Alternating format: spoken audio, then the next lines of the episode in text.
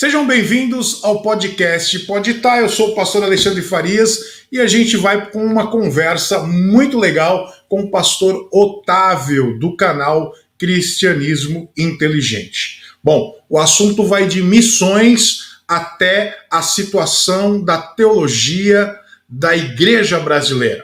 Deixa eu apresentar um pouquinho o Otávio antes de chamá-lo. O Otávio é professor de história teólogo, apologista cristão, está cursando pós em teologia em práticas pastorais, é pastor em Maturéia, Paraíba, há 13 anos, tem um canal no YouTube com mais de 70 mil inscritos chamado Cristianismo Inteligente. E eu quero chamar agora o meu amigo Otávio. Ô Alexandre, tudo bem? Um prazer estar aqui com você, viu? Um prazer muito grande a gente poder participar, conversar um pouquinho a respeito de assuntos tão importantes, necessários, né, para a vida cristã.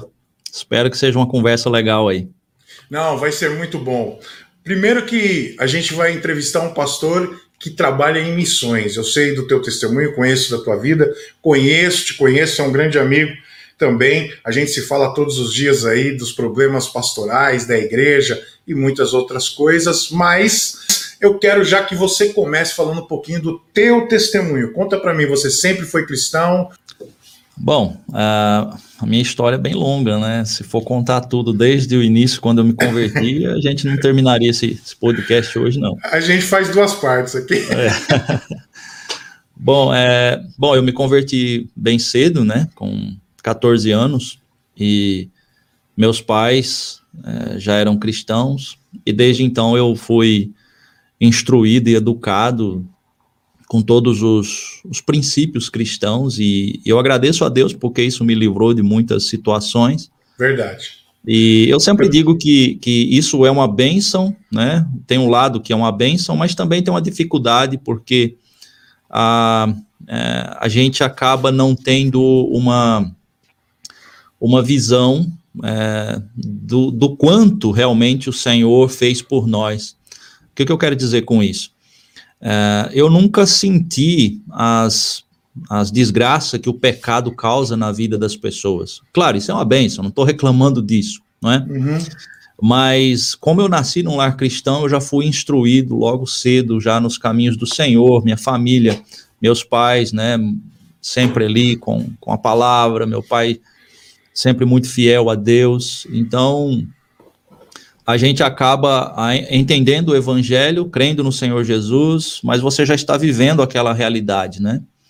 E é um pouco diferente de quem vem do mundo, que já teve uma vida toda destruída, que já, já experimentou mesmo uh, o que o pecado causa na vida, né? Então, quando essa pessoa vem para o evangelho, ela, ela tem um amor muito, muito já desenvolvido. E eu digo que quem, quem chega ao evangelho como eu, já desde criança, dentro de um lar cristão, ele precisa ao longo do tempo desenvolver essas habilidades e Deus ele vai te colocando em situações difíceis, muitas vezes é, como uma escola para que você aprenda aquilo que naturalmente você não teve, não é? E com essas experiências você passa a conhecer mais a Deus, você passa a, a a desenvolver esse amor pelo Senhor, o amor pelo Evangelho. É, então, quem vem do mundo, que já experimentou mesmo qual tudo que o pecado causa na vida das pessoas, quando ele chega para o Evangelho, é como aquela, como Jesus falou, né, da mulher adúltera, né? Ela foi muito perdoada, é por isso que ela ama muito, né? E eu, eu precisei aprender realmente bastante a respeito dessa do amor pelo Senhor, de entender o tamanho da graça do Senhor e do que ele realmente me livrou. Né? Mas é porque... verdade, porque a gente perde um pouquinho essa noção, né? A gente se acostuma, eu acho que a gente se acostuma com o amor de Cristo. É, porque, é como eu disse, desde criança eu já, eu já vivi isso, você entendeu? Eu já estava num meio onde o amor de Jesus era apresentado o tempo inteiro. Meus pais, sempre muito fiéis a Deus, então já os princípios cristãos sendo aplicados, né?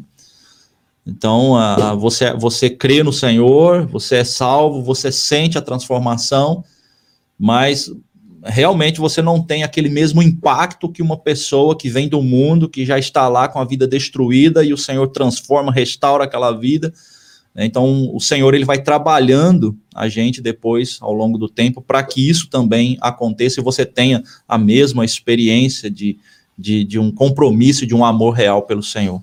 Eu também nasci num lar cristão e sempre meus pais me levaram para a igreja.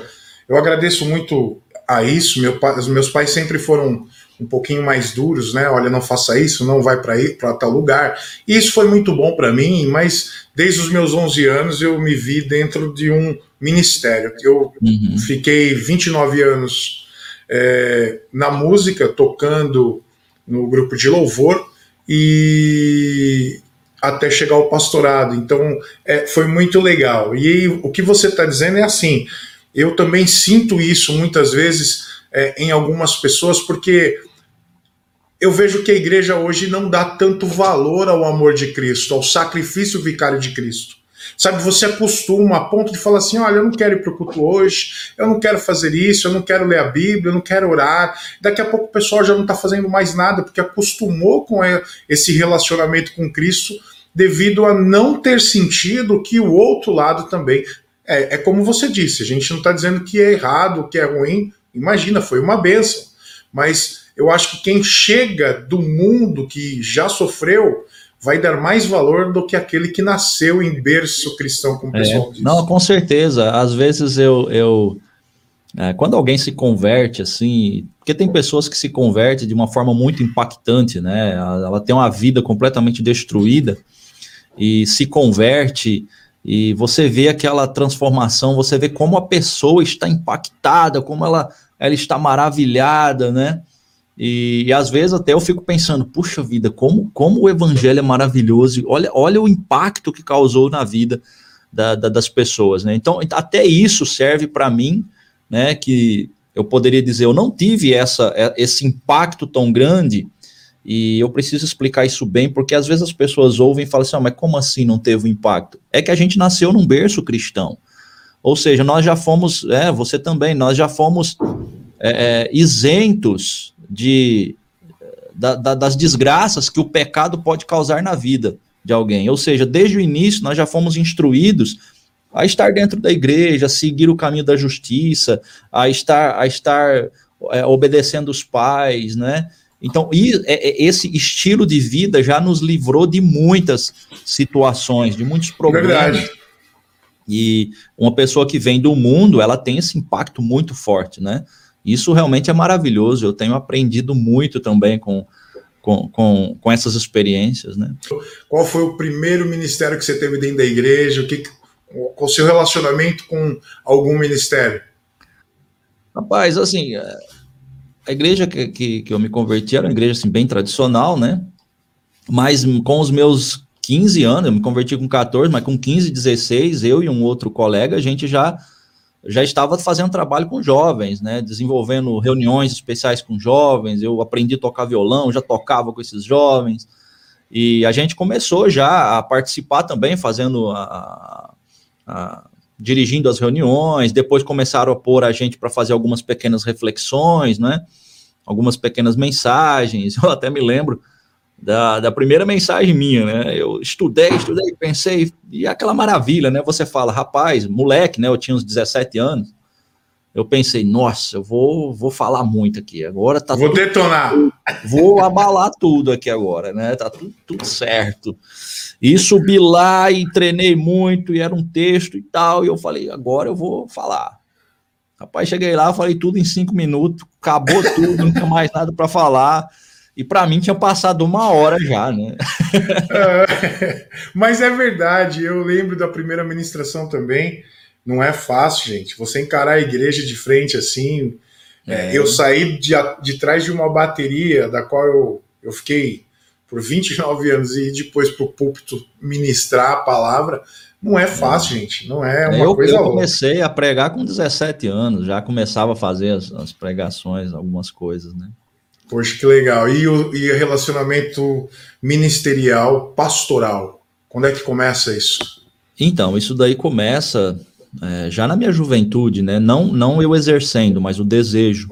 É, eu sempre tive o desejo legal. de me envolver no trabalho missionário. É, eu sempre quis é, ir para o sul do Brasil. Né? Eu ouvia muitas mensagens de, é, relatórios de missionários, eu participava muito de encontros missionários. Eu era um pouco diferente dos jovens da minha época, né? É, enquanto os jovens gostavam muito de acampamento de jovens, eu ia também, mas enquanto eles mas gostavam muito de acampamento de jovens, aí lá tinha é, roda de, de, de, conversa, e tinha fogueira, tinha não sei o quê, eu eu gostava, mesmo nos acampamentos que eu ia de jovens, eu sempre ia ou sempre estava perto do palestrante. Eu sempre queria estar lá perto dele, perguntando alguma é, coisa, legal. né, querendo conhecer a história, e com isso eu acabei conhecendo muitos irmãos, né, muitos pregadores. E eu gostava mais era de, de, de encontro de obreiros, encontro de missionários, sabe? Coisas assim de estudos bíblicos mais pesados. Esse era o meu ambiente. Eu gostava. Você vê, um moleque de 17 anos, 18 anos, gostava mais desses eventos. E com isso eu fui aprendendo, né? Fui ouvindo muitos relatórios. E aquilo foi eh, como acendendo uma chama no meu coração. E desde então, ali com 18 anos, eu já tinha muito bem definido, né? Eu quero ser um missionário, eu quero ir para algum lugar pregar, eu quero falar, eu quero ensinar a Bíblia, eu quero ir para algum lugar. E desde então, no meu nesse desejo, uh, eu tinha vontade de ir para o sul do Brasil, né? tinha vontade, muita vontade de ir para o sul do Brasil. Uh, é interessante porque na, na minha época muitas muitas missões estava é, é, foi um momento lá em é, é, 1900 e, e, e, algumas coisas, né? Eu lá com meus 18 anos, é, muitas pessoas, missões, né? Indo muito para a África, para esses lugares para ajudar e tudo. E eu tinha vontade de ir para o sul do Brasil, né? E realmente o sul do Brasil tem uma, uma certa carência. Às vezes a gente olha para o sul do Brasil, que é um, um, uma região muito desenvolvida economicamente, né? E você pensa que ah, lá está tudo bem, mas realmente lá tem uma carência muito grande do evangelho, principalmente o evangelho genuíno. E hoje eu, eu confirmei isso, né, depois do canal que eu criei no YouTube, a quantidade de pessoas que é do sul do Brasil que entra em contato perguntando, né, ei, não tem uma igreja por aqui do jeito de vocês, porque a gente aqui está difícil, não tem, né? É, então, eu, desde aquela época eu já tinha vontade de ir para o sul do Brasil, mas era uma vontade minha, é exatamente assim. Eu gostava, eu gosto até hoje, né? Muito da vegetação de lá, das paisagens, do lugar, do clima. É gostoso demais, né? É, eu gosto do clima e tudo, né? E então era, era aquele desejo, né? De ir para o sul, iniciar um trabalho, evangelizar, sei lá. Talvez montar uma escola de, de teologia, sei lá, começar a ensinar a Bíblia de algum jeito, né? E, mas Deus tem seus planos, né? E, e você dois, foi para em, onde? E aí, é exatamente o, o, oposto, né? Completamente o oposto. Eu queria ir para o sul, acabei no Nordeste, né? quase no Norte. é, mas a, a, minha vinda para o Nordeste, ela também é uma história muito grande, bem, bem interessante, né? Com muitos detalhes, a ação de Deus, assim, de forma impressionante. Eu vou resumir aqui para a gente ganhar tempo. Mas com, em 2001, eu estava exatamente aí em São Bernardo do Campo, inclusive, né? Estava numa igreja aí, junto com meu tio, que ele estava dando os estudos na igreja. E foi aí em São Bernardo do Campo que eu conheci a, a minha esposa, né? Então, é, a gente se conheceu aí nesse, nessa semana de estudos bíblicos. E eu não sabia de nada da vida dela, e ela começou a conversar, a gente começou a conversar ali, né? E desenvolveu uma amizade durante aquela semana, todo dia a gente conversava na reunião. Depois do culto sempre tinha ali uma. A lanchonete. É, a confraternizaçãozinha, um bolinho. Pagava passava, uma coxinha. É, ali. Um bolinho, né? E ela sempre passava o bolo para mim, né? Então ficava passando o bolinho. Um Aí você falava. Vou orar por você, minha irmã. Pode deixar a semana toda. É. Não tirei aí, você rapaz... da minha cabeça, orei todos os dias por você. Não, por aí, nada disso, não. Para com isso. Foi acontecendo naturalmente, sabe? Mas é natural, e, você chega é, para a pessoa e fala: Olha, eu vou orar por você. É, é, mas a gente foi bem natural, não, não teve esse negócio, não. Aconteceu, sabe? A gente começou a conversar e aí ela me disse, né, que era aqui do Nordeste, que também evangelizava aqui e tal, enfim. Eu sei que a gente começou um relacionamento e tudo, passou-se três anos, em 2003 nós casamos, né? Isso foi em 2001, 2003 a gente casou. e fomos morar aí em São Joaquim da Barra, que é aí perto de Ribeirão Preto, né, no estado de São Paulo mesmo, bem perto ali de Ribeirão Preto, que é a minha cidade. Nós moramos ali por seis anos. E depois de seis anos, durante esses seis anos, na verdade, aquele desejo de, de ir para o campo missionário, você vê, eu tinha o desejo desde os 18 anos, mas foi apenas com 33 anos que eu realmente tomei a decisão de sair. Então, teve um tempo aí bem, bem de amadurecimento, de aprendizagem, de muitas experiências, não é? E já estava casado, já tinha um filho. Uh, mas foi assim, nós nos casamos, fomos morar aí em São Joaquim da Barra, e depois esse desejo continuou.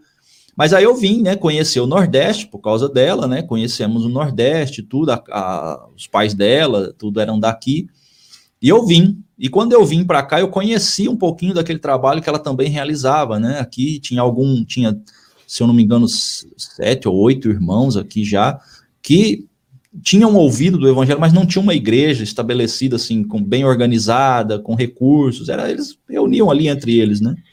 E pronto, depois fomos, fomos embora, viemos aqui acho que duas vezes enquanto casados. E depois voltamos e aquela aquele desejo de ir para a obra era muito forte, mas aí foi onde Deus começou a trabalhar, não era mais o sul, sabe? Aí ele começou a mostrar para mim que existia o Nordeste. E, e, hoje eu entendo que Deus colocou Ed na minha vida exatamente para me mostrar que existia o Nordeste. E hoje eu sei disso diante dos resultados, diante do que Deus fez aqui, porque é coisa impressionante, não é? É difícil pastorear aí? Então, foi, foi, foi assim, né? Nós chegou um dia, nós decidimos que iríamos vir, comunicamos os irmãos, a igreja e tudo. Inclusive a igreja falou: olha, não temos nada contra vocês irem, mas nós não temos como sustentar vocês lá. Ah, e eu pensei, bom, eu não estou indo para ser sustentado, não estou indo, eu sei lá, Deus está me chamando para ir, eu vou, né? E, e, foi uma coisa tão impressionante, porque, ah, olha só, nós tínhamos uma casa lá, né, em São Joaquim da Barra, eu tinha a casa, e o que nós fizemos? Eu botei a casa à venda, né, coisa de maluco, coisa de doido mesmo. Pus a casa à venda e apareceu um comprador, e o preço estava até um pouco abaixo do que valia a, a casa, mas a gente queria vir logo, né, para cá, aquele desejo ardente. Então, pusemos a casa à venda, os móveis nós fizemos mais ou menos igual tem aquele costume lá nos Estados Unidos da, da a feira da garagem, né, venda Sim. na garagem. Jogamos, abrimos nossa casa e falamos para todo mundo que a gente conhecia, falou, estamos vendendo nossas coisas. Aí um belo dia começou, né? Abrimos a casa e começou o pessoal chegar e aí era um levando geladeira, era outro levando mesa, era outro levando sofá. E foi assim, eu, eu, eu a, última visão que eu tenho, que eu me lembro bem ali na, na porta da minha casa, na rua, era eu, um cara num, num, num, carrinho de mão, né, uma carriolinha, levando as coisas nossas embora, outro levando no carro, outro, e foi assim. Desfa, nós desfizemos de todos os móveis, e o último móvel que sobrou dentro da casa era um banquinho onde nós comemos a nossa última refeição, que foi uma pizza em cima da, daquele banquinho e pronto. No outro dia, o que coube dentro do carro, a gente colocou, meu menino era pequeno, ele veio só num, num pedacinho do banco de trás e o carro veio lotado com o que deu para colocar dentro do carro. E eu nunca tinha vindo para o Nordeste de carro. Às vezes que eu tinha vindo, eu tinha vindo de ônibus, né? Mas foi assim. E viemos sem, olha só, né? Coisa de Deus mesmo, sem garantia de um real de lugar nenhum. Meu de lugar Deus. nenhum. Nada, nada. Não tinha ninguém. Foi pela chegou, fé. É, ninguém chegou e falou assim: ó, vá que nós vamos garantir tanto para vocês. Não, nós viemos completamente sem recursos nenhum. Mas a, a força era muito grande. Era, era, um, era uma coisa que dominava. Hoje eu sei, né? Que é o poder do Espírito Santo que veio, Sim. abraçou, porque eu estava tava conversando com alguns irmãos da igreja hoje, hoje não, nessa semana, e eu falei, olha, uh, lembrando desses, uh, desses fatos, eu falei, rapaz, é impressionante, porque hoje eu não tenho aquela força que eu tive naquele dia. Né? Como o Senhor vem assim, ele te reveste, ele te capacita, porque eu tinha uma força que não, não tinha nada, nada que me, me impedisse de vir. Para você ter uma ideia, o rapaz que tinha que queria comprar a casa, ele não tinha dinheiro para pagar tudo de uma vez. Pois nós vendemos para ele pagar com mais dois anos ainda, pagar por mês. Então você vê, a gente veio para cá sem recurso, né, garantido de lugar nenhum e sem o dinheiro da casa. E foram morar onde? Mas em tudo Deus trabalhou, em tudo, até nisso, que as pessoas falam, vocês são malucos, até nisso Deus trabalhou e nos abençoou por causa disso. Nós chegamos é, em abril, né, dia 3 de abril de 2009, é, eu sou muito ruim de data, quem guarda a data é minha esposa. E assim que nós chegamos, a gente não tinha para onde ficar, nós ainda ficamos, passamos uma semana na casa da minha sogra, num, num quartinho lá. E é uma coisa muito interessante, porque eu tenho que dizer isso, porque às vezes as pessoas falam assim: ah, você foi para aí porque sua esposa era daí, né? Uhum. E, e, e, isso, isso é algo que não faz o menor sentido, porque, na verdade, Deus trabalhou no coração da minha esposa para que ela quisesse voltar para cá. Porque aqui não é um lugar que, que se queira vir, né? Inclusive, as irmãs dela, não tem nenhuma que mora aqui, a maioria mora tudo em São Bernardo, inclusive, né? Aí no Sudeste. Ah, porque o lugar aqui é difícil. Então nós viemos exatamente por causa do trabalho, né? Por causa da obra. E aí nós ficamos uma semana ainda lá na casa, uma semana ou duas, até a gente conseguir uma casinha, a gente alugou uma casinha, né? E começamos, sem, assim, eu não sabia o que, que teria no fim do mês, como é que eu ia me virar aqui, porque aqui não tinha emprego para minha profissão, porque eu fechei meu negócio lá em São Paulo, tinha uma empresa em São Paulo, uma empresinha, né? Eu trabalhava com meu pai, a gente trabalhava com publicidade, propaganda, plotagem de carro, adesivos, fachadas, essas coisas. Fechamos o negócio lá e eu vim sem recurso nenhum, não tinha casa alugada lá, não tinha, eu não tinha renda de lugar nenhum, de lugar nenhum, né? E chegamos aqui assim. E é uma coisa tão impressionante que desde o primeiro mês, eu não sei te explicar, eu não sei te explicar, mas desde o primeiro mês, o Senhor começou a nos sustentar e eu não sei como, até hoje, Ele tem sustentado, sem nós termos nenhum recurso garantido de lugar nenhum, né? Então eu vejo que hoje, hoje eu vejo que Deus ele honrou a nossa fé, Sim. honrou a, a nossa força, a nossa disposição, e nós estamos aqui até hoje. E tudo que foi feito aqui é feito através dessas ofertas voluntárias, através de outras igrejas que, que ajudam, que apoiam, mas nós mesmos não temos uma, uma, um salário garantido até hoje. Eu não tenho. Chegando aí, você está em que cidade? Aqui é Maturéia, no sertão paraibano. Quantos quilômetros daqui até aí? São Bernardo até aí dá um quanto? Três Dois mil. Três mil? Três mil? Dá para ir, dá ir de bicicleta, né? Dá. Dá. Você vem de bicicleta e volta de jegue. Mas foi basicamente assim, sabe, Alexandre? Ah, aí a gente chegou e começou, né, a, a organizar a, a, organizar mesmo uma comunidade aqui, um grupo de irmãos e começou a chegar pessoas e pessoas, Chegando aí, vocês não tinham uma igreja já, ou vocês começaram um trabalho em. Não, tinha, tinha, tinha, é, tinha, entre 8 e 10 irmãos, se eu não me engano, né?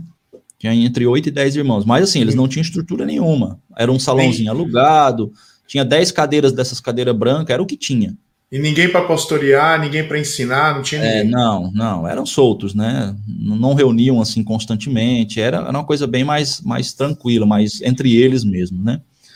E, e tinha um irmão que ali dava uma, tentava de vez em quando dar uma administradinha. Mas no geral, não tinha uma estrutura, né? É, era uma coisa bem, bem familiar.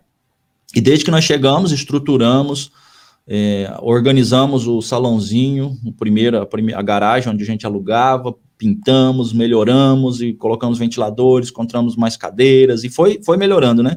Hoje nós temos uma construção muito bem feita, você vê em 13 anos que nós estamos aqui, uma construção muito bem feita, é, muito organizada, uma das melhores aqui da cidade, né?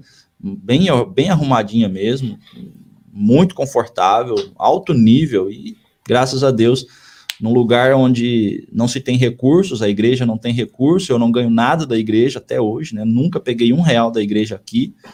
Ah, e, e, é isso. Né? Graças a Deus, hoje nós temos uma igreja grande, reconhecida na cidade.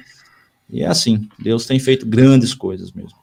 Com certeza você deve ter passado algumas dificuldades aí no meio de tudo isso nesses 13 anos, né? Em relação a, a, a pastorear esse pessoal, o começo, o início, é, conseguir verbas para também estruturar a igreja. Fala um pouquinho disso.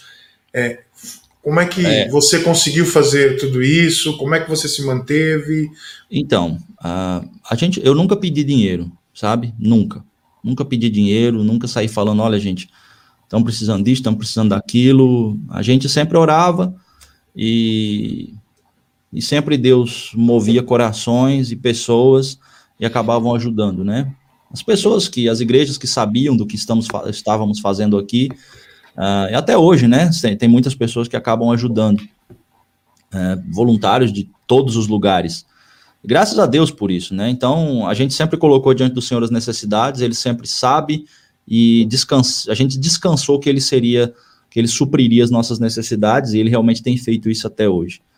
Uh, agora, teve muitas dificuldades, né? Eu creio que a, prima, a, a, primeira dificuldade que eu enfrentei aqui foi com a própria cultura do lugar, porque aqui o Nordeste, ele, é, a maioria das pessoas conhece o Nordeste pelo litoral, né? O litoral, a gente sempre brinca aqui, quem vem no litoral não conhece o Nordeste. A pessoa fala aí do Sudeste, geralmente, ah, eu fui para o Nordeste. Você foi para onde? João Pessoa, ah, Alagoas, Maceió, Recife. Não, você não veio para o Nordeste, você veio para o litoral do Nordeste, né? Uh, você não conhece a realidade do Nordeste, que a realidade mesmo triste do Nordeste mais difícil está no sertão. É muito difícil? É, é, é assim, para quem já está aqui se acostuma. Agora, para quem vem de fora, vê uma realidade bem diferente, são uma cultura diferente, palavras diferentes, né, um vocabulário diferente, o próprio jeito das pessoas lidar com as situações é diferente. É, é, a velocidade que as pessoas falam aqui, eu tive muita dificuldade para entender no início, né?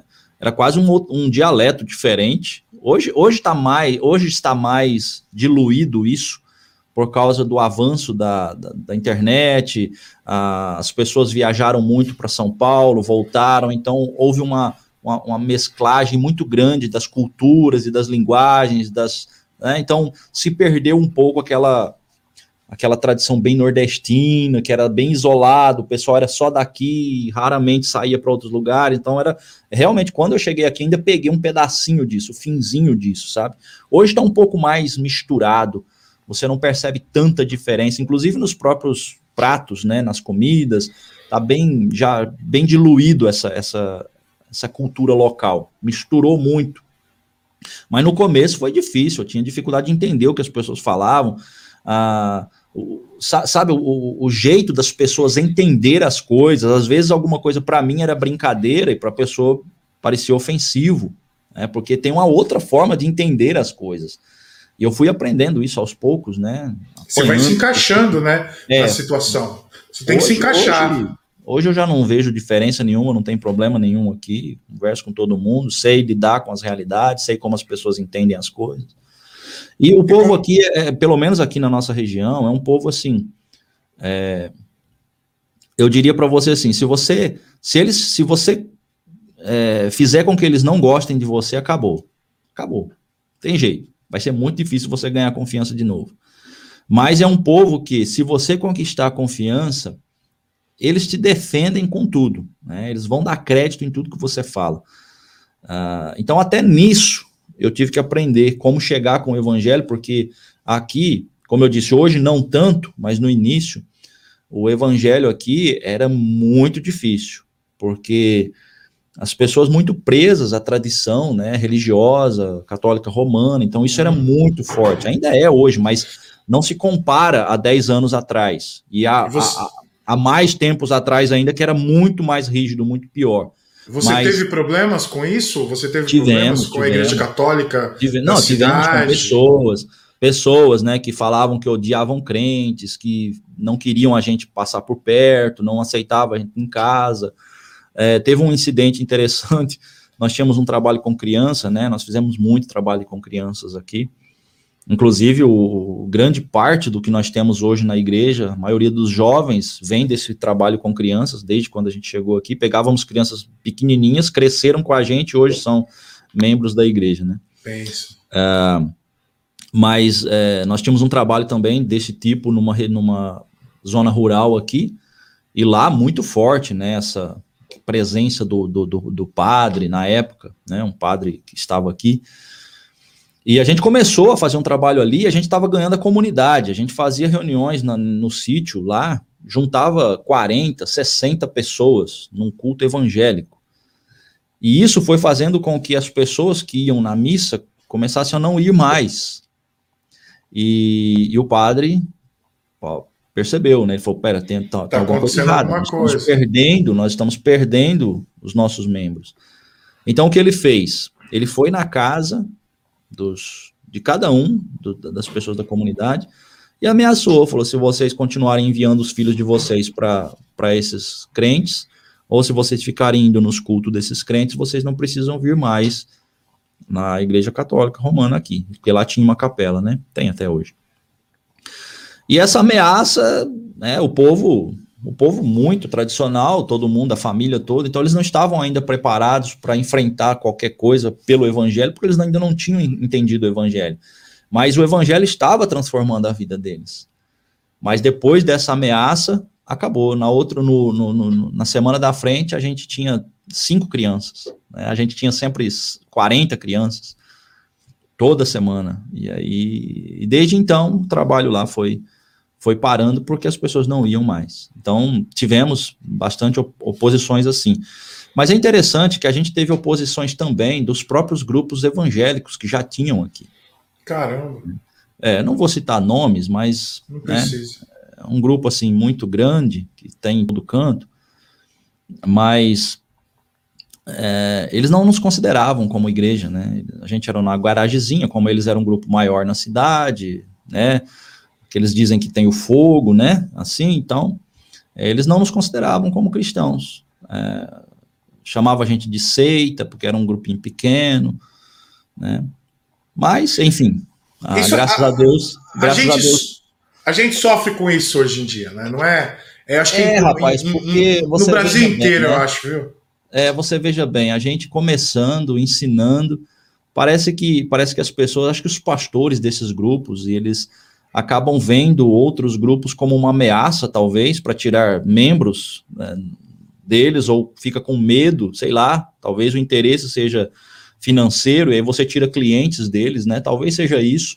Exatamente. Mas, nos, assim, depreciavam a gente mesmo. Né? E graças então, a Deus, hoje nós somos reconhecidos na cidade, respeitados, temos o nosso, o nosso local de reuniões muito bem feito, muito estruturado, e isso aí passou, né? Mas é, é triste você ver que Sim. um grupinho pequeno, com todo o sofrimento, com toda a dificuldade que a gente tinha, não tinha recurso nenhum, a igreja era, não tinha recurso, nós não pegamos, não pegávamos dízimo de ninguém, não pegava oferta de ninguém, até hoje nós não vivemos disso, né? E essas outras aí, em vez de talvez vir dar um apoio, ou pelo menos falar, olha, que bom que vocês estão chegando, não, parece que vê como concorrente, né? Isso Exatamente. Eu, eu ando em alguns lugares, às vezes eu. Tem um bairro aqui em São Bernardo que eu. Toda vez que eu passo ali, eu, eu tenho um certo lugar lá, eu falo, assim, vou passar ali só para ver se continua a mesma coisa. Cara, eu não consigo entender uma igreja do lado da outra. É parede germinada eu não consigo entender, porque para mim isso é ver a igreja como um mercado, como é. algo, uma mercadoria, porque qual é o objetivo de ter duas igrejas, uma do lado da outra? Pois é, não, tem tantos lugares sem.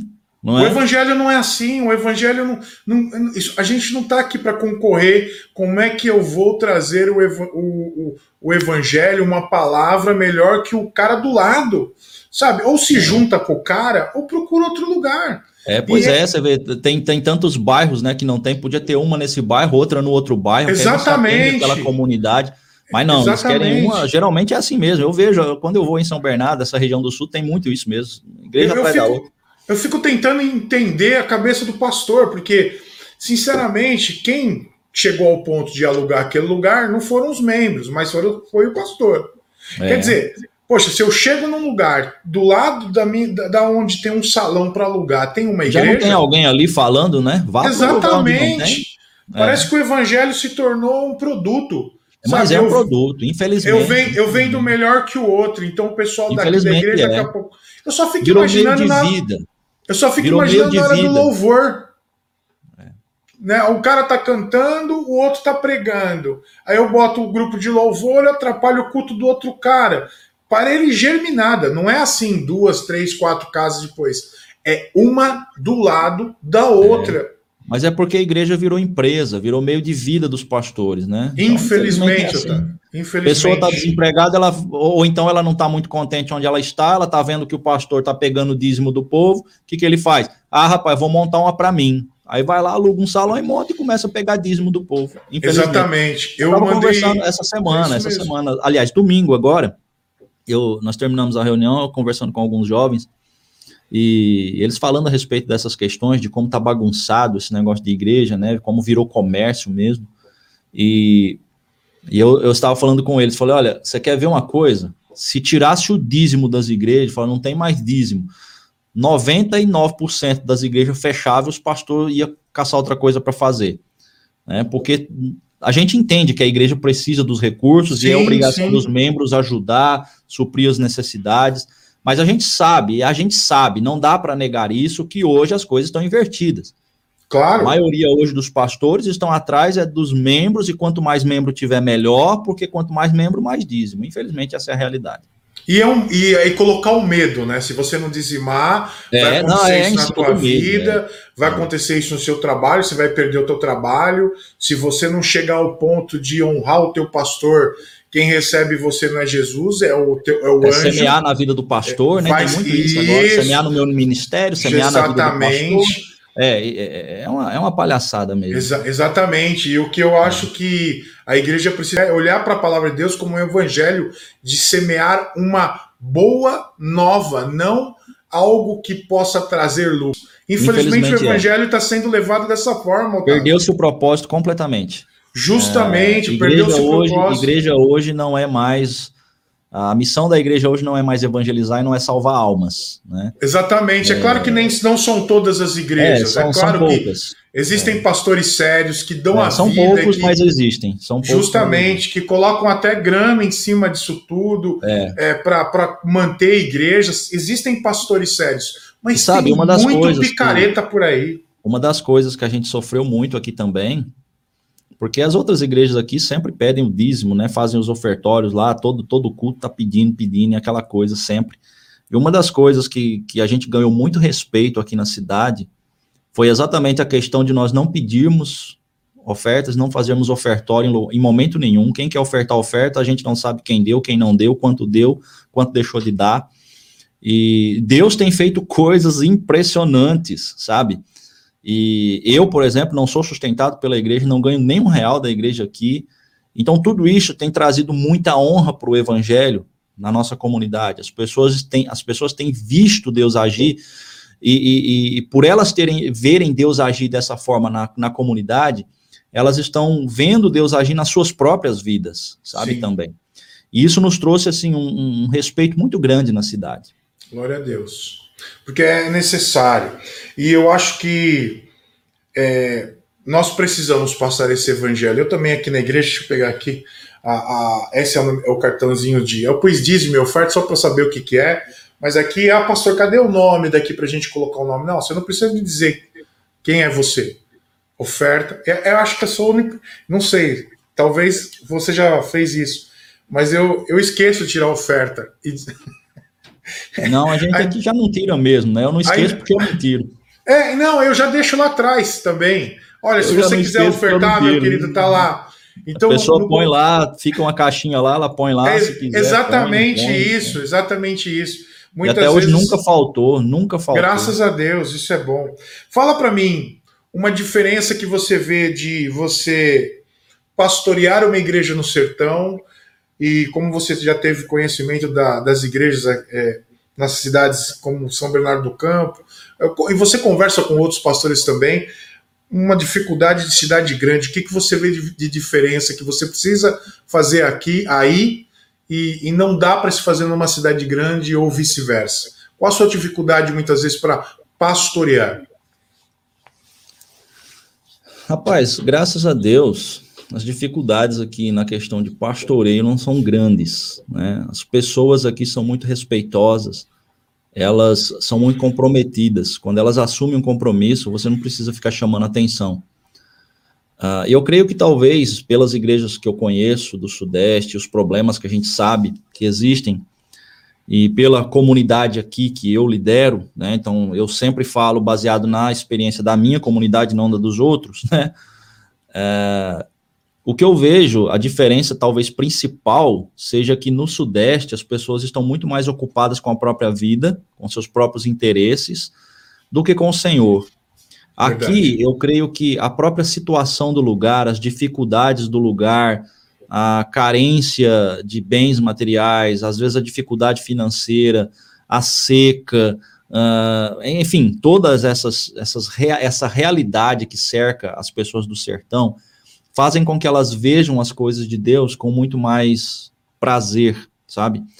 E elas se sentem, elas se sentem assim é, alegres por poder ir para as reuniões. Ah, parece que no Sudeste a gente vê que ir para as reuniões é um peso muito grande. Sim. A pessoa, ela, a pessoa ela, se pudesse ficar em casa, ela ficaria. Então eu creio que talvez essa seja a maior diferença. As pessoas não têm compromisso com, com, com a igreja, com o evangelho, em estar ali, em ajudar.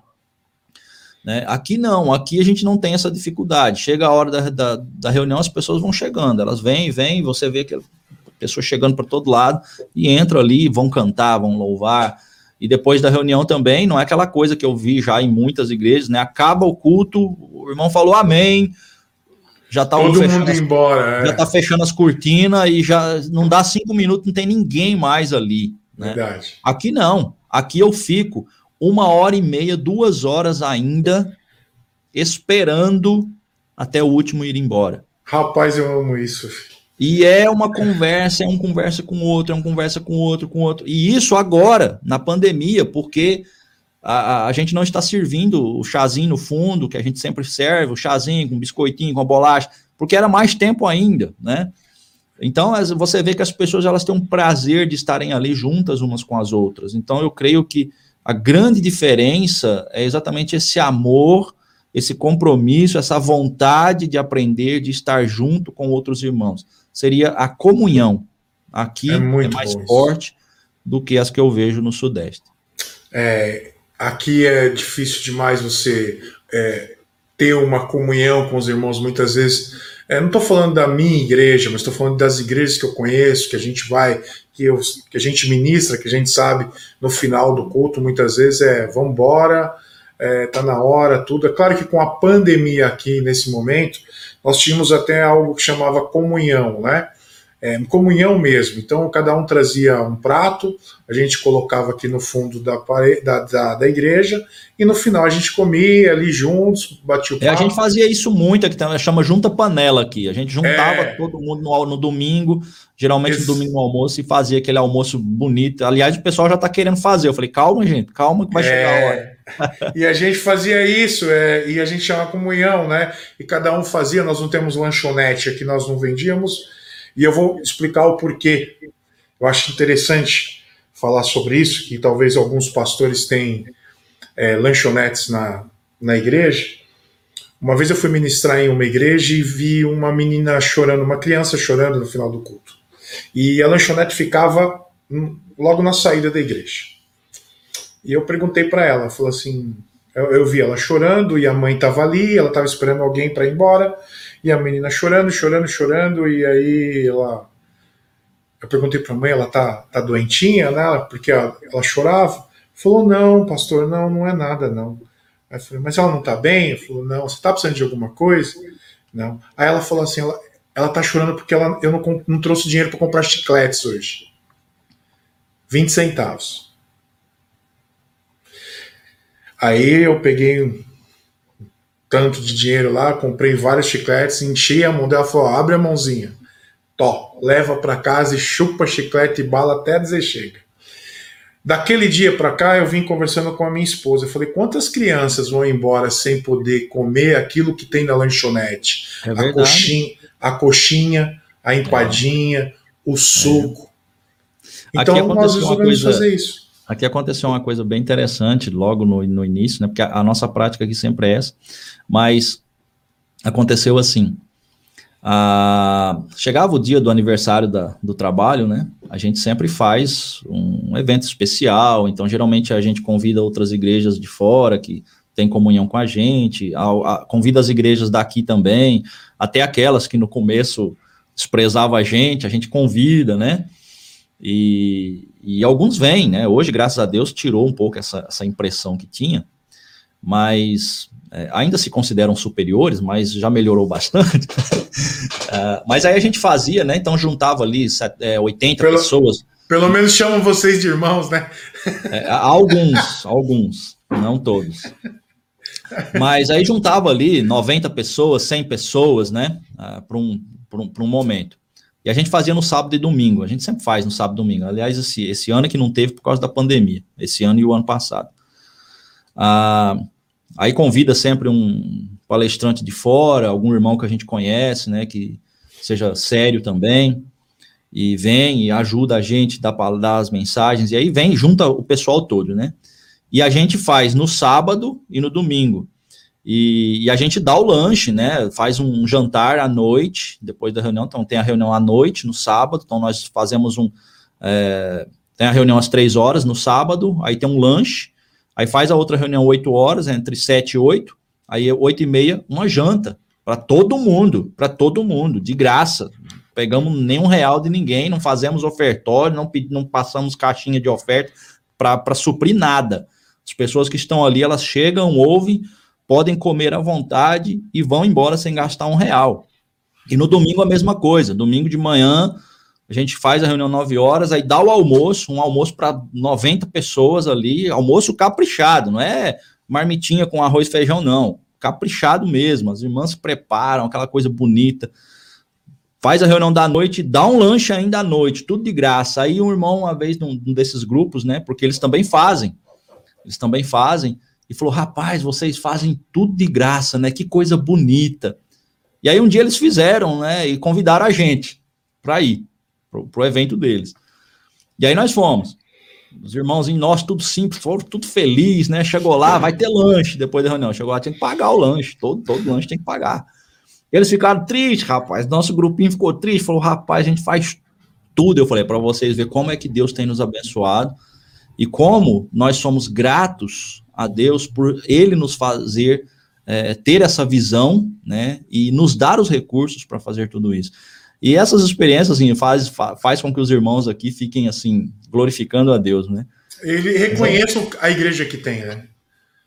Porque é. eu não sei aí, mas muitas vezes a gente vê muitos, muitos irmãos de igrejas sempre valorizando o outro pastor, a outra é. igreja, o outro grupo de louvor. Então tem muita gente que vai na conversa, na conversa, vai na, nas mensagens de pastores conhecidos, é. É, é, aqueles né, pastores pops que a gente vê, aí eu sempre pergunto para elas assim: olha, deixa eu dizer uma coisa para você, se você ficar doente, quem é o pastor que vai na tua casa? É esse pastor aí? Então começa a valorizar o teu pastor. É, pois é. Porque é sabe, ele Alexandre, que vai à tua casa. Sabe, a gente aqui teve tantas experiências, tantas experiências, coisas assim marcantes, tanto na minha vida que me fez crescer espiritualmente, muito, como também na igreja. É, na, na, minha vida pessoal, por exemplo, a maior, a maior experiência que nós tivemos aqui foi logo nos primeiros, nos primeiros meses que nós chegamos aqui. A gente estava pregando numa região, numa zona rural, tinha um ponto, um ponto de pregação ali, e, e uma pessoa se converteu, né? Uma, uma senhora se converteu, uma jovem ainda, mas já casada, se converteu, e, e, o marido dela ficou totalmente revoltado, bateu nela, virou aquela bagunça, né? Ela teve que fugir de casa no meio da noite, no meio do, do mato. Chegou na casa de uma irmã toda arranhada, sem roupa, uma loucura, né? E, e aí esse marido dessa mulher falou que ia me matar, de todo jeito, falou que ia me matar, porque a mulher dele tinha se convertido e tal. Que aí um belo dia a gente tinha feito a reunião lá, tava fazendo, terminando a reunião, veio uma senhora correndo e falou assim: olha, não vai ali não, não passa ali pelo curral não, porque o fulano tá lá para te matar, ele tá fazendo a tocaia lá que ele falou que vai te matar a hora que você passar lá. E E fazia seis meses que a gente tinha chegado. Né? Eu me lembro, eu me lembro que estava com minha esposa, meu menino pequeno, e, e veio aquela voz, né? Aquela, aquela coisa assim, vá pela outra estrada, né? Fuja. E ao, no mesmo instante veio a outra voz, né? que falou assim: é, você está disposto a estar aqui e dar a sua vida pela missão que você está fazendo? Veio essa, esse pensamento. E na hora, rapaz, eu tive aquela força novamente, né? E eu lembro que eu, eu pensei o seguinte: eu vou passar lá, e ele tá lá para fazer a tocar, pois eu vou lá conversar com ele. Eu vou passar lá onde ele tá. E eu pensei comigo: se tiver que ser a minha missão aqui seis meses apenas, vai ser, mas eu não vou fugir desse primeiro desafio. Aí eu passei lá e ele estava realmente transtornado, transtornado. Além de estar tá meio no álcool, ele estava também, eu, eu percebi ali que ele estava com a ação do, do inimigo, a voz dele estava diferente. Ele fez ataques para mim e, e falou coisas contra o evangelho, não apenas contra mim, né? Falou que ia acabar com o trabalho, falou que, falou que tudo que a gente está fazendo aqui ele ia destruir. Você vê, isso não é um cara que não tem nada a ver, né? Ele queria destruir a igreja que a gente estava iniciando ali, e ele estava realmente com a voz diferente. Mas, e ele depois falou assim: Você me deixa em paz, que eu te deixo em paz. Isso não é coisa de, de uma pessoa falar, né? Mas, enfim, é, foi embora, ele não, ele não conseguiu fazer nada contra mim. Glória a Deus. E, mas depois ele disse, né, que ia me matar. Pode passar 10 anos, mas que ele ia me matar. Bom, já passou 13, né? Então, não sei se ele ainda vai me matar, mas foi um período assim em que eu fiquei realmente muito apreensivo. É, às vezes tinha dias que eu sonhava com ele entrando dentro de casa e pegando a mim, pegando meus meninos, minha, meu menino, minha esposa. Eu andava pela rua com medo, porque aqui é, é difícil, não tinha, até hoje não tem muita lei, naquela época menos, né? E o cara não tem nada a perder. É, se ele vir, você passa lá, ele te dá uma facãozada mesmo, acabou. Você vai fazer o quê? E a gente ia muito para o sítio, andava muito nas estradas de terra, né? Muitas trilhas, então realmente tinha o perigo, né? Sim. Mas depois eu ainda conversei com ele agora, recentemente, parece que acho que ele esqueceu, passou, mas isso foi uma experiência muito forte para mim, né, que eu... Cuidado naqueles, de Deus com você. Foi naqueles primeiros anos, naqueles primeiros meses, veio aquele teste, falou assim, você está aqui disposto realmente a entregar tudo pelo trabalho, uhum. e sabe, foi depois daquele momento que o trabalho, assim, eu posso dizer que explodiu, realmente começou a crescer, crescer, crescer, e a gente e a gente foi sendo abençoados e até hoje sendo abençoados. E eu falo para você que tem gente que ajuda, que me ajuda, às vezes cai na minha conta coisas que eu não sei de quem é, não sei de quem é, né? E a gente ajuda um, ajuda outro, fizemos toda a estrutura da, da, da igreja, e, e, enfim, é isso, né? É isso. Deus tem feito coisas grandes. Agora, é, tivemos muitas outras experiências na área pessoal, familiar, mas na área da igreja, no sentido da igreja também ter experiência, tivemos várias também. Mas eu vou citar, vou citar duas aqui. Uh, aqui tem muito esse problema da seca, né? Nós enfrentamos muita seca no ano de 2012 até o ano de 2018. Foram os, os piores anos de seca do sertão que se tem notícia, né? Pelo menos dos últimos 100 anos. É, esses dois últimos anos, 2019 para cá, choveu um pouco mais. Mas realmente esse período de 2012 para 2018 foi assim terrível. E o ano de 2012 e 2013 foi devastador. Realmente devastador. Era carro-pipa e a gente nem sabia de onde vinha essa água. Às vezes chegava água amarela, suja, água com barata era a água que vinha, né? Então a gente, para beber, tinha que comprar mineral de garrafão, que também não se sabe de onde vem, mas pelo menos estava branquinha, limpinha, né? Você não via barata boiando dentro e não estava amarela.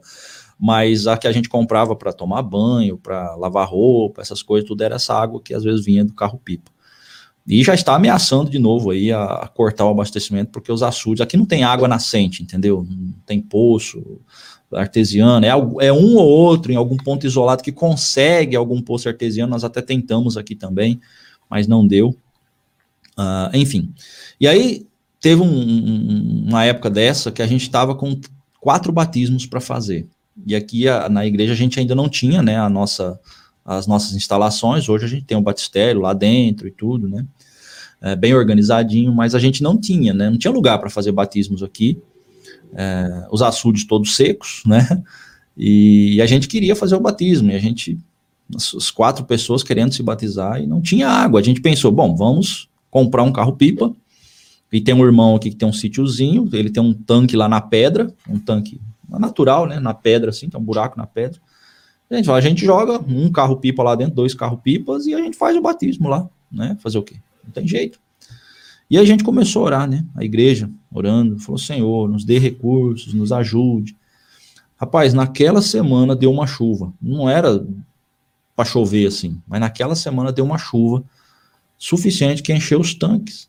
Glória Na semana da frente nós fizemos os batismos. Né? Aleluia. Teve uma outra experiência ano, ano 2018, final de 2017 para 18, que estava terrível, uma seca muito grande.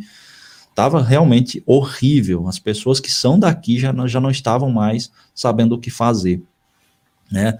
os carro-pipas do, do, exército, particulares, levando para encher as, os reservatórios das casas, mas assim, já estava buscando água a 40 quilômetros de distância, porque na região já não tinha mais. E, e foi num domingo, à noite, a gente estava reunido e diante daquela situação toda, a gente colocou diante do Senhor, falei, falei irmãos, vamos orar, vamos orar, porque tá muito difícil. O que, que nós vamos fazer numa seca dessa? E a igreja começou a orar, nós começamos a orar naquele momento. Ó, eu, eu chego a arrepiar, cara, é impressionante. A gente começou a orar, e a igreja orando, orando, e a gente falando, Senhor, e eu clamei a Deus, né? Ele falou, Senhor, tenha misericórdia dessa igreja, do teu povo que está aqui. O Senhor, é, o Senhor é o dono do céu, o Senhor é o dono da terra, o Senhor pode fazer chover agora, se o Senhor quiser. Rapaz, você acredita que nós não terminamos de orar, nós ouvimos um barulho de trovão. Nós fomos Glória interrompidos nós fomos interrompidos por um barulho de trovão. Aleluia. Na hora que deu o trovão, todo mundo, glória a Deus. E eu parei de orar na hora. Eu parei. Eu comecei a chorar, sabe? Foi na hora, Alexandre, uma coisa impressionante. Glória a Deus. A gente estava orando e fomos interrompidos por um trovão. E começou a chover antes de nós terminarmos a reunião. Aleluia. Alexandre, caiu 130 milímetros de chuva em três horas sem parar. Aleluia. naquela noite. Foi Glória impressionante. Começou a vazar água no fundo, porque a nossa, a nossa construção, o salão da igreja fica no, tem um barranco no fundo e foi, foi juntando água no barranco, começou a sair água pelas, pelas tomadas. Eu precisei desligar a energia, porque começou a subir água e sair água pelas tomadas da, da, das salinhas do fundo. Né? A gente tem as salinhas de aula no fundo.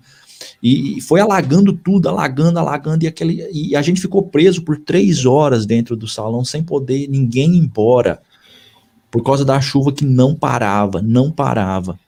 E os açudes que estavam secos, pegou meio, ficou no meio de água, naquela chuva. Glória foi aquela chuva que, que fez com que as coisas se normalizassem até passar o ano. Glória a Deus. Uma chuva, uma chuva. E, e, e, não era época de chuva, e a gente, toda vez, a gente chegava nas reuniões e a gente ficava comentando com os irmãos e olhando para o céu para ver se via no, no, horizonte relâmpagos, porque aqui é muito comum isso, ficar olhando para o poente lá, para o horizonte, para ver se vê algum relâmpago e tal. E antes da gente começar a reunião, o céu estrelado, estrelado, e a gente falando da situação, falei, irmãos, o que, que nós vamos fazer? Alguns irmãos pensando, rapaz, se continuar assim, eu não sei, eu vou ter que ir embora, ir para outro lugar, meu gado está morrendo, e aquela coisa toda e o céu estrelado, e a gente orando. Começamos a orar. Fomos interrompidos pelo trovão e a chuva começou. Aquilo ali foi uma experiência para a igreja, assim, que até eu, eu me arrepio todo, cara. É, é Glória é a Deus. Né? Otávio, eu sei que você tem um canal chamado Cristianismo Inteligente no YouTube, mais de 70 Sim. mil inscritos, é uma benção. Fala é. um pouquinho de como é que você começou esse canal. Como Rapaz, é que deu na então, telha, vamos começar um canal no YouTube? Não, é, não, não foi bem assim, não. A, a, já estamos chegando a 80 mil agora, né? Tá faltando Glória um a Deus, cara. Uh, mas é, é, um trabalho bem difícil, né? Com certeza é difícil. E já convido, pessoas... já convido o pessoal que está assistindo para se inscrever no canal Aqui na descrição do Podtar vai estar também o link do canal do Pastor Otávio, Cristianismo Nossa, serão, Inteligente. É, serão bem-vindos lá. Uh, faz seis anos que eu, que eu comecei o canal. E eu comecei exatamente com o desejo de, de passar um pouquinho para as pessoas aquilo que a gente ensina gratuitamente aqui para as pessoas, né? A gente também não cobra nada. A gente passar esse conhecimento para alcançar mais pessoas. E graças a Deus foi alcançando. E aos pouquinhos as pessoas foram chegando, foram conhecendo, e hoje estamos aí já, tá faltando um pouquinho aí para chegar a 80 mil na data de Glória hoje. Glória a né? Deus. Só que assim, né, a gente sabe muito bem como é que é. Fala da tua experiência. O pessoal gosta de teologia mesmo ou gosta de treta, não, meu amigo? Não, não gosto de teologia, não. Geralmente é assim. Os caras gostam de vídeo de treta. É um respondendo pro, é, infelizmente. pro outro. Não é, é isso? É, é infelizmente, infelizmente. É, o público cristão, o público cristão tem um grande problema nessa geração, né? Eles, eles a, a maioria, e quando eu digo maioria, é maioria mesmo, não está interessado em aprender realmente das escrituras Aliás, se você observar o que se fala nas igrejas, na maioria das igrejas hoje, é, é sempre mensagens vazias, é coisas antropocêntricas, é sempre o homem que está no centro. Você acha é que as igrejas estão assim? Você acha que as igrejas estão com mensagem mais coaches do que teológicas? Sim, sim. A maioria dos pastores hoje estão adotando essas técnicas. Por quê? Porque é, é como eu falei no começo. Parece que eles estão vendo as pessoas não como como irmãos em Cristo, como pessoas para serem guiadas como noiva de Cristo, mas como clientes, como potenciais clientes. Né? Então, é, você tem que atrair esses clientes, você tem que manter essas pessoas ali dentro, e, e para que essas pessoas te deem dinheiro, você tem que, de alguma forma, dar o que elas querem. E o que as pessoas hoje querem é palavras de bem-estar, é para levantar a moral, Uh, aliás, a gente pode fazer uma, uma, uma, perspectiva bem interessante de que hoje, hoje, a teologia da prosperidade que antes prometia carro, casa, dinheiro, hoje ela mudou. Hoje a teologia da prosperidade é, é emocional, preparar sua mente, te trazer palavras que mexem com você. É o antropocentrismo. é, palestras assim, estilo coach mesmo, para levantar a sua moral. Uhum. E aí o evangelho verdadeiro, a pessoa se aprofundar nas escrituras, isso os cristãos não querem. Aí você conversa com muitos cristãos hoje, aí de várias igrejas, você fala de um personagem bíblico e fica assim, quem é esse personagem? O que aconteceu? Onde é que ele está? Que, que aconteceu com ele? Não sabe nem o que é, não, não conhece a Bíblia de capa a capa, não conhece a história panorâmica da Bíblia. E, e, e a gente sente isso pelo canal. Né? Você vê seis anos de, de canal, onde Graças a Deus eu tenho procurado fazer um trabalho sério, um trabalho com qualidade, é, mas é, seis anos para 80 mil, você pega canais aí que são cristãos, né?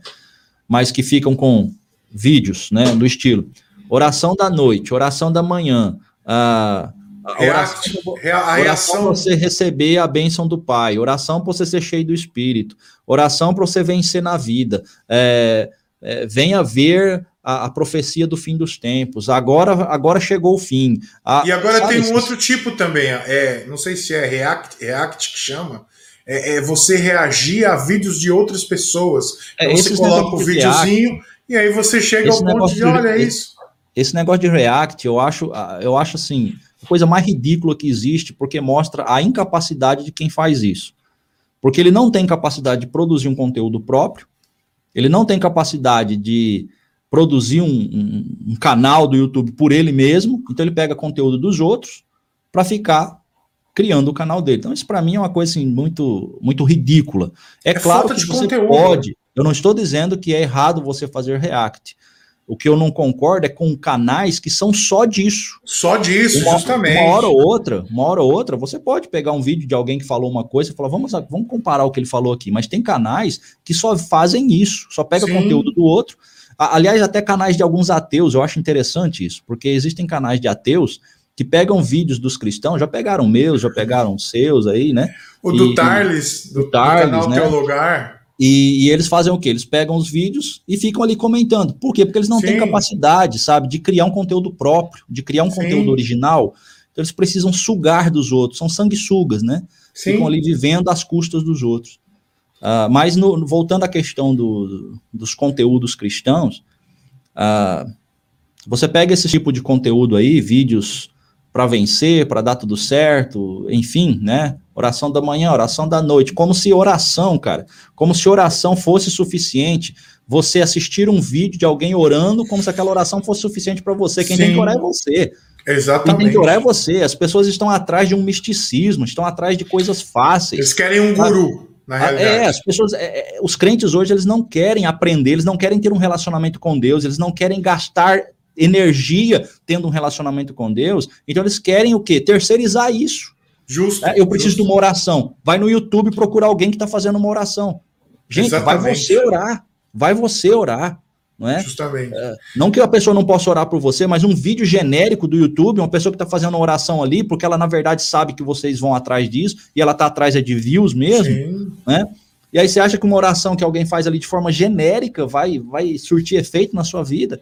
Sim. Então, infelizmente, é isso. Aí você tem aqueles vídeos sensacionalistas, né, que só fala de profecia, que só fala de, de, de coisas do fim do mundo, e as pessoas estão tá tudo desesperadas atrás e disso. E vamos lá, tem uma senhora no YouTube que já foi no inferno, não sei quantas vezes. Não, não, eu sei qual é, não fala não, não, eu sei, não vale não, a pena. Nem não. precisa falar que o pessoal não. sabe, mas ela foi umas 10 vezes no inferno, eu acho que o pessoal não quis ela lá, falou, volta porque não tem jeito. Tem é, lugar não pra você, não. Mesmo, não. Dá, não. Essa mulher, se você pegar os vídeos dessa mulher, os views que ela tem em cada vídeo, tá de brincadeira.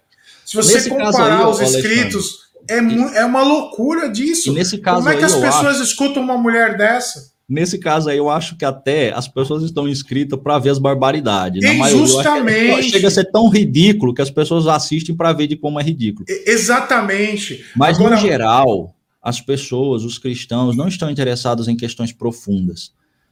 Se você faz um vídeo de treta, um vídeo de confusão, Sim. um vídeo que você está rebatendo uma heresia, ou, ou, um vídeo que você está condenando, ah, você está falando lá, ah, fulano e tal falou isso, pronto, aí tem mais views.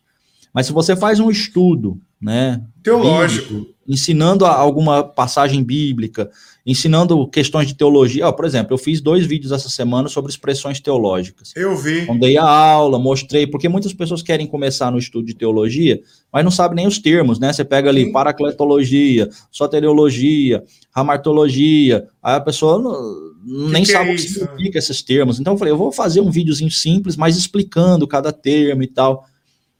Você viu, eu tenho 80 mil inscritos, um vídeo com 300 views. E geralmente tá assim, se você entrar no meu canal, você vai ver que a maioria dos vídeos é não passa de mil, duas mil, né? Esses últimos vídeos. E quanto mais profundo você faz o vídeo, menos interesse as pessoas têm. Você acha né? que isso tudo é uma é, é, um resultado de uma geração fast food? Sim, é, eu tinha um professor, uma professora no seminário, que ela falava assim que nós vivemos a geração Nissim Miojo. Eles querem tudo pronto em três minutos. Justamente. Né? Se você observar os vídeos do YouTube, as, a maioria das pessoas assistem no máximo três minutos. E olha lá. Sim. Olha por lá, isso que talvez, por isso que talvez o TikTok faz tanto sucesso. E é. também tem o Kawaii, eu acho que também. Isso, é. São vídeos de um minuto, pronto, acabou. Quer dizer, como é que você vai falar? é um assunto relevante em um minuto, fica muito é, difícil. Não, é impossível, é impossível. Mas as pessoas não conseguem, eles não suportam ouvir informações por mais de três minutos. Alguns não chegam a um minuto já estão saindo do vídeo. Sim. Né? Então, como que uma pessoa vai formar a sua mente na, na, na, na, teologia, no cristianismo, entender se ela não consegue passar mais do que um minuto ouvindo um argumento? A questão Exatamente. é que ela acha que ela já tem argumento. A, a, maioria dos cristãos acham que já sabem tudo. Eles não precisam aprender mais nada, porque já está lá com a sua crença. Aliás, hoje todo mundo é teólogo, né? O cara, ah, teólogo do Face, Twitter. Uh, ainda quando compra né, um comentário bíblico, um, uma Bíblia de estudo, ou então assiste alguns vídeos do YouTube e já começa aí nos comentários. Exatamente. Sabe? Te corrigindo, falando que está errado. Quando você vê a pessoa está dando argumentos ali que você fala, gente, de onde ela tirou isso? E tudo isso é reflexo do quê? De uma geração de três minutos. Uma geração é, que, assim, não quer estudar, não quer aprender, precisa de uma oração, vai para o YouTube procurar alguém que está orando por ela, porque ela não quer, ela não sabe orar, né? Gente, que, que cristianismo é esse que nós estamos vivendo nos dias atuais? É por isso que nós temos, por isso que nós temos muitos cristãos sofrendo sem eu sempre falo assim, entre aspas, sem necessidade, porque se se conhecesse a palavra de Deus, saberia o que fazer. Mas o grande problema é que às vezes você manda um áudio de um minuto e meio, dois, nossa, no, WhatsApp, um minuto, meu Deus, vou escutar isso não, é dois minutos, aí os caras querem pregação de daqui a pouco 15 minutos, 10 minutos, o louvor, é igual, duas horas. Igual Cantar é bom né? demais, louvor é bom demais, mas e a palavra, gente? E a palavra? Não tem como. Uma vez eu fui pregar num, num, num culto, fui pregar num. E aí, fui pregar num culto, tá me escutando? Tô, é a caixinha que deu problema aqui. Tá, joia. Eu fui pregar num culto, de seis horas começou o culto, me deram a palavra nove horas da noite. Aí, só louvor. Cantou.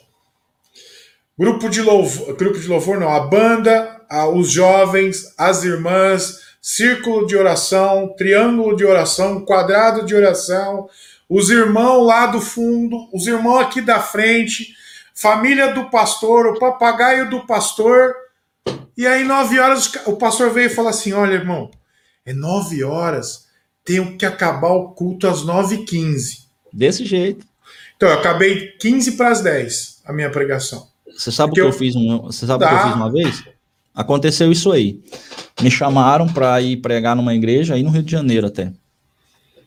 E aí você vê, cara, eu tô três, mais de 3 mil quilômetros, 3 mil quilômetros aí, né, daqui aí no Sudeste. Aí saí daqui, fui para João Pessoa. Daqui a João Pessoa são 300 quilômetros. Eu vou de carro, deixo meu carro no, no, no, aeroporto, deixo minha família aqui, vou, pego o avião, vou para o Rio de Janeiro, chego lá, espero alguém vir me buscar, aquele transtorno todo, para ir na igreja dar o estudo. Aí, primeira reunião no sábado. Cantaram, cantaram, cantaram, cantaram, desse jeito aí. Cantaram, cantaram, cantaram. Aí passaram para mim, né? Aí, obviamente, eu perguntei, irmão, quanto tempo eu tenho? 15 minutos. Rapaz, eu, eu falei assim, eu falei, eu, na hora eu, eu pensei, cara, peraí, eu saí de casa, eu me esforcei tanto, não tô ganhando nada para estar tá aqui. Porque não, eu, a gente não cobra, a gente não cobra para pregar, não. Justamente. Não nada para vir aqui. Exatamente. Né? Eles, não claro, é que a gente eles pagaram, eles pagaram meus trajetos, pagaram minha despesa, mas não, não tenho cachê, não ganho nada. Eu falei, deixei minha família, estou passando um final de semana fora. Aí eu chego aqui para trazer um estudo. Eu ia falar sobre a santidade de Deus. E aí cantaram, cantaram, cantaram, cantaram, cantaram. Aí a hora que eu pergunto pro irmão, se ele tivesse falado assim, não, você tem uns 40 minutos, tudo bem, eu me enrolava ali dentro dos 40 minutos. Mas ele, quando ele falou, você tem 15 minutos, e depois eles tinham cantado uma hora e meia, eu peguei e falei assim, tá certo. Aí eu comecei a pregação, falei assim, irmãos, eu não vou pregar. falei, eu não vou pregar, porque eu não acho justo falar sobre a santidade de Deus, que é algo tão, tão grande, tão profundo, em 15 minutos. Dá, sendo que teve uma jeito. hora e meia, quase duas horas, só de cânticos. Sim.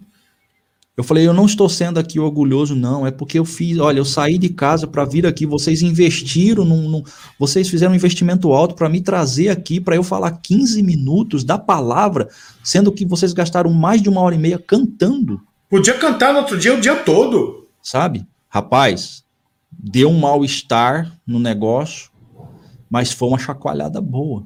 Porque depois eu... até os próprios líderes da igreja veio falar, falou, irmão, foi muito bom o seu alerta, e tudo é, aconteceu lá, um, deu um reboliço mesmo, mas eu, eu fiquei realmente assim, eu fiquei é, com uma sensação de, assim, eu não, eu não tinha capacidade, eu não tinha condições de falar em não 15 dá, minutos, não dá. sabe? Eu, de falar eu assim, sabe... peraí, gente, a palavra está sendo, a palavra tá sendo colocada em 15 minutos Sim. apenas.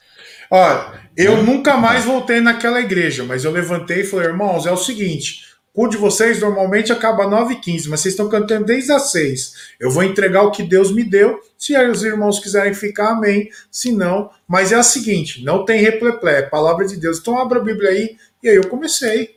Porque, poxa, não é que a gente é orgulhoso que a gente quer sair falando um monte. É a palavra de não, é. Deus, é. sabe? Não, não vou vender tapuer. Sabe? É, eu, eu acho ver. o seguinte: você cantou uma hora e meia, no mínimo, dê mais uma hora e meia para a palavra. No Sim, mínimo. No ou mínimo, pelo menos aí iguais. uma hora, 40 aí você minutos. Pega 15 minutos, eu falei, cara, o que, que eu vou falar em 15 minutos sobre a santidade de Deus? Exatamente. Não dá. Aí eu falei só os 15 minutos mesmo que ele tinha me dado, né? Dentro ali do que eu estava expondo. Falei, gente, com Deus não se brinca. Nós estamos brincando de igreja, né? E aí, graças a Deus, depois deu resultado isso, né? Mas é, é, é o que está vivendo, é o que é o que o cristianismo de hoje, né? Não é? Você vai para as igrejas hoje é é show, é, é worship, né? E as pessoas choram, emocionadas, é, tá pregando lá com fumaça, luzes, música de fundo e palavras. Emo... Parece mais uma palestra TED, cara. Não, e o mais eu interessante, gosto, você eu falou gosto do palestra TED, mas espera aí, dentro da igreja não dá, né? Você falou do worship é assim, eles não conseguem escutar dois minutos de palavra. Vai, vamos pôr um pouquinho mais, vamos estar alto, vai. Cinco minutos, dez minutos de palavra a mais, mas canta duas frases em 15 minutos no worship. Fica repetindo, 15, 15 é... minutos repete mil vezes a mesma palavra no worship, né? Eu, isso aí eu, não é problema. Tem, é. tem a rádio Tempo de Viver, eu gosto do worship. Alguns worships são legais, bons, mas tem worship que eu não coloco lá, porque o cara canta três frases, 12 minutos. Não, para você ver como é, tá isso é mantra, a coisa. Isso é mantra. Para você ver como tá degradado o evangelho, que a gente vê isso até nas músicas, não é só na pregação. Sim, sim. Né? Não estou dizendo que a gente tem que cantar, que a gente precisa ficar cantando músicas de 40, 50 anos atrás, Sim. mas que são hinos bonitos e que têm mensagens cristocêntricas. Tem teologia, né? E tem teologia. Você vê ali que tem uma lição, e você não vê nos hinos antigos. Você pega hinos do cantor cristão, da harpa, né? Enfim, de, de inários antigos e tradicionais. Você pega a letra dos hinos, é uma mensagem. Sim. E você não encontra nesses textos mensagem com uma teologia antropocêntrica. É sempre de Cristo, é sempre de Cristo para mim, no sentido de que ele fez, ele me deu a salvação e agora o que eu faço para ele. O meu menino é que lidera o grupo de louvor e às vezes a, as músicas que a gente toca é grande, porque ele vive. Aí ele fala, irmãos, eu sou veinho também, sou novo, mas sou velho. Por quê? Porque eu falo para eles, olha, eu ajudo eles a escolherem algumas músicas e falo assim, olha, algumas músicas não dá para tocar Algumas músicas dá, algumas músicas não dá. Mas ele sempre pega um é, Ademar de Campos, que é um poeta, né? Um poeta uhum. da música no sentido teológico da palavra. Baruch também tem músicas Sim, né? boas. Você pega alguns cantores é, que tem, tem palavra de Deus, Sim. mas tem outros que não dá, filho, porque. É, tem uns que são tristes mesmo. É triste. harmonia em cima de harmonia, em cima é. de harmonia e duas frases, então não dá. Exatamente. Então hoje tem hinos, a gente canta também, né? Muitos hinos atuais, a maioria hinos atuais. Ah, agora, a gente analisa a letra. Porque ela Exatamente. tem que ter mensagem. Exatamente. Tem que ter mensagem. Então Exatamente. você percebe que não é só não é só as mensagens que mudaram, mas a, os próprios, as próprias músicas mudaram. Não tem Exatamente. mais Cristo, né? Você vê, não. Cristo é só um objeto de fé. Já estão chamando Deus de você e daqui a pouco meu camarada. Se bobear é meu camarada. É complicado o negócio, cara, é. sabe? Então, tem umas tem que jeito. já tá pedindo para Deus mandar, ó, tô te mandando fazer porque eu tenho direito. É. E aí você vê isso refletido pelos, pelos vídeos do YouTube. Você pega esses canais com o Evangelho Água com Açúcar, sabe? Onde passa a mão no, na cabecinha da pessoa, não, vai dar tudo certo na sua vida. É, é milhões, milhões de visualizações. Aí e aí pega... você, você escuta assim. Você, é, Deus escreve a tua história, mas você é a borracha que pode apagar é, cada absurdo, o que, escreveu, né, que Deus escreveu. É, e por aí, aí você vai. vê Aí você vai nesses vídeos, tem lá milhões de views. Sim, As pessoas estão atrás sim. disso. Mas você pega uma mensagem lá de, de um pregador sério que está falando uma mensagem cristocêntrica. Sim. Ah, você vai ter lá mil views se tiver muito. Sim. Né? Tá aí o Augusto Nicodemos Lopes agora com uma mensagem, eu não assisti ainda, vou assistir, quero assistir, em relação à pátria, que tá dando buchiche. Eu não assisti ainda. Eu vi um pedacinho já, antes daqui da live eu tava vendo um pedacinho. Então, eu saí de atrasar de casa e falei, rapaz, vou dar uma assistida. Mas olha os comentários, gente. Pelo amor de Deus, tem um cara que falou assim: olha, eu não, eu não, não assisti ainda, mas eu acho que esse pastor é esquerdopata. Quer dizer, o cara não assistiu, o cara não tem como. Não, o que mais tem é isso aí, a gente comenta pelo título, cara. Nem, nem assiste, Exatamente. já sai conclusões, né? Exatamente. É a geração fast food. Tivemos um cristianismo muito, muito ruim, muito ruim. Vamos pro o bate-bola agora. Tem um bate-bola que sempre não pode estar. Eu falo algo, você responde de bate-pronto. Levanta a bola, você. Ah, eu não sou bom de bater bola, não. Mas é fácil, vamos lá. Um livro da Bíblia. Um livro da Bíblia, cara, é difícil demais, homem. Ah, nada, homem. Um não. livro da Bíblia que você mais gosta. Ixi, cara, não eu, tem por não. exemplo, eu gosto de Gênesis, mas. Você gosta de Gênesis. Não, eu, Eu nunca parei de- para pensar, não, num livro assim, falar assim, porque se eu falar um, eu vou falar, mas e o outro? Aí eu falo, mas e o outro? E o outro? E o outro? Mas um, rapaz, fala um, pelo menos assim, que Não. você, você, você chama mais atenção. A Luca, é, seria Lucas e Atos, pela questão histórica, né? Então, Por pronto. historiador. Vamos ficar com Atos, então. Beleza, uma tradução da Bíblia.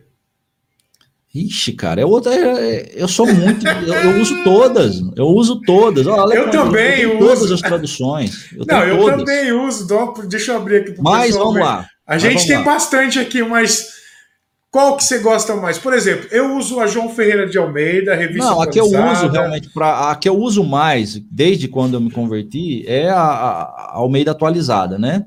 Tem a nova Eu- Almeida agora, mas eu gosto demais da NVI, gosto da NVT.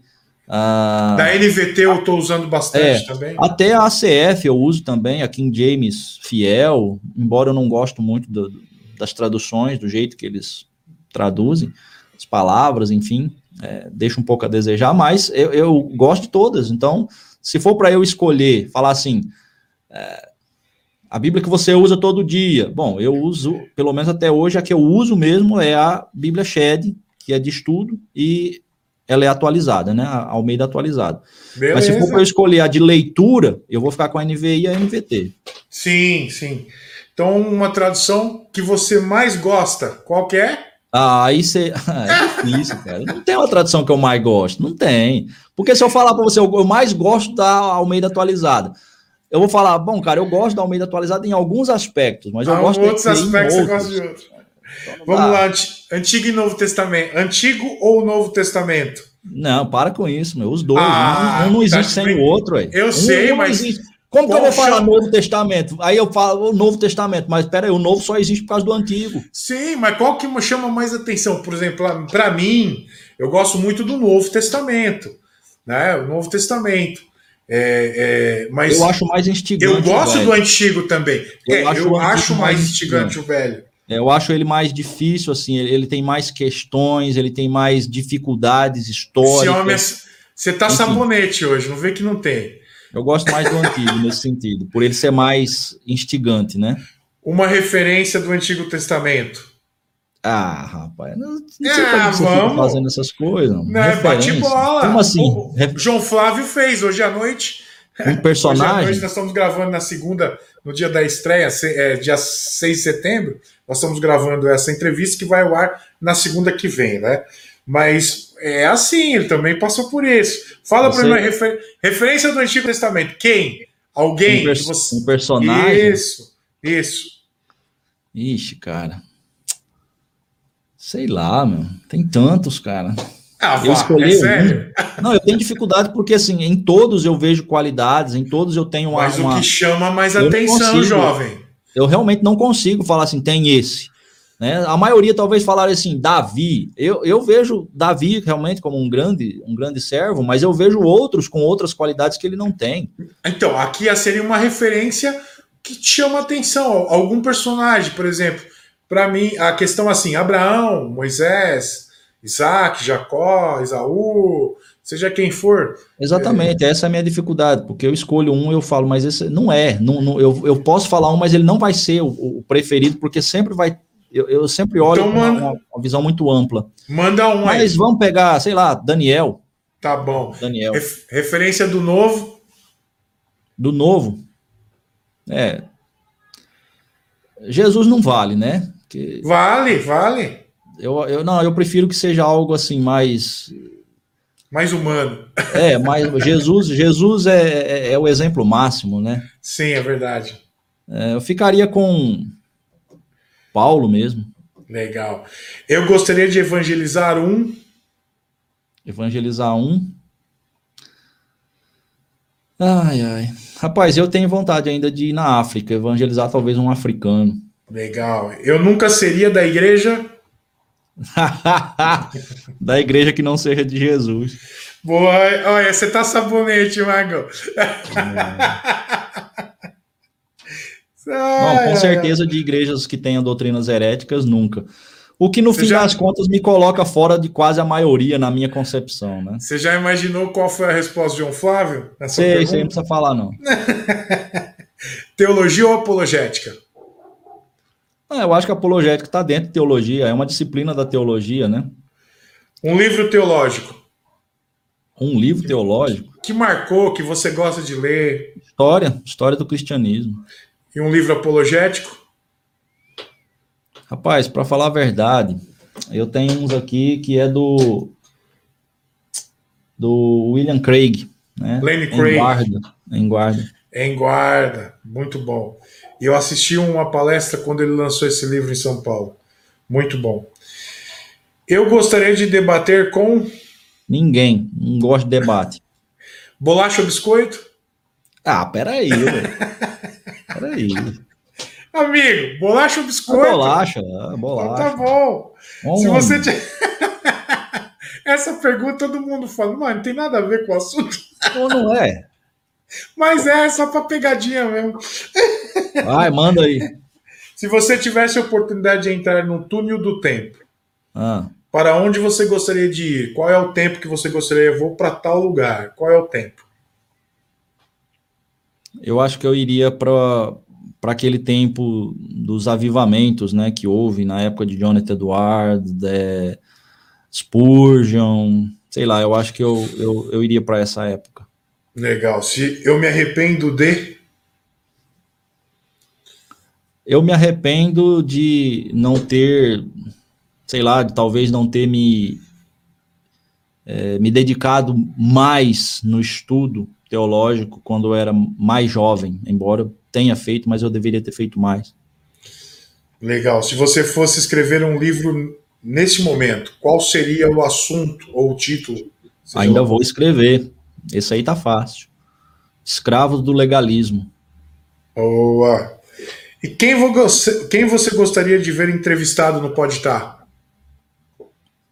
Tarles. Tarles. É isso aí.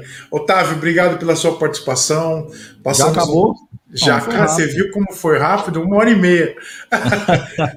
Eu só espero, assim, ter abençoado a sua vida com a, com a participação aqui no Pode Estar. Com certeza foi muito bom escutar as suas histórias, as suas experiências pastorais, as, as experiências culturais e os teus testemunhos. Eu acho que isso edifica a vida de um cristão, me edificou a minha vida e com certeza vai edificar de muita gente.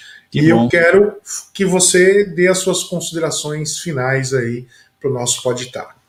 Bom, quero agradecer, né, primeiramente a oportunidade, agradecer o Alexandre, a gente já tem aí de longo tempo, né, uma amizade, de vez em quando a gente tá aí, de vez em quando sempre, né, a gente tá conversando nos WhatsApp, e agradecer, né, por essa oportunidade, agradecer pelo que Deus tem feito nas nossas vidas, agradecer pelo, pelos contatos que a gente tem no, no, pelo canal, pelas pessoas que são abençoadas, né, e agradecer até pelos haters, né, que, que às vezes existem aí nos, nos nossos canais, porque eles também fazem a gente pensar. Né? Às vezes eles apontam alguns erros, alguns problemas, e a gente fala, oh, de repente, ele está certo. E como Paulo fala, nem né, tudo dá graças, e a gente vai dando graças a Deus por tudo. Né? Então, então, é isso. Espero que as pessoas que ouçam possam ser edificadas de alguma forma, porque essa é a nossa intenção.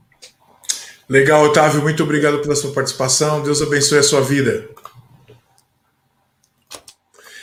Bom, pessoal, é o seguinte: esse é o Pode Estar.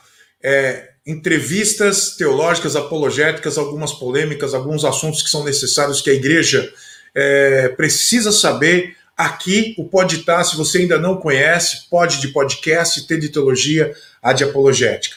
Toda segunda-feira, uma entrevista aqui nova. Você pode dar a sua opinião nos comentários e também eu quero convidar você para ir ao canal parceiro, que também é meu, tá bom? O canal Influenciando Gerações. Um canal parceiro, vai lá, ali você tem vídeos teológicos e apologéticos, e com certeza vai ser uma bênção ter você por lá também. Vou deixar aqui na inscrição tanto o link do canal Influenciando Gerações, como também o canal do Pastor Otávio Cristianismo Inteligente. Até mais, Deus abençoe, até o próximo Pode estar.